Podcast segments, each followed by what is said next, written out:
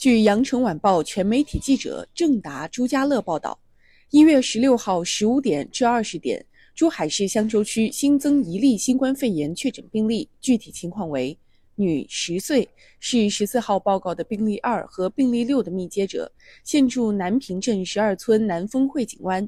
该确诊病例是在密接者排查、重点人员管控中发现的。目前已经转运至中大五院，经组织市级专家会诊，确定为新型冠状病毒肺炎。感谢收听羊城晚报广东头条，我是主播经纬。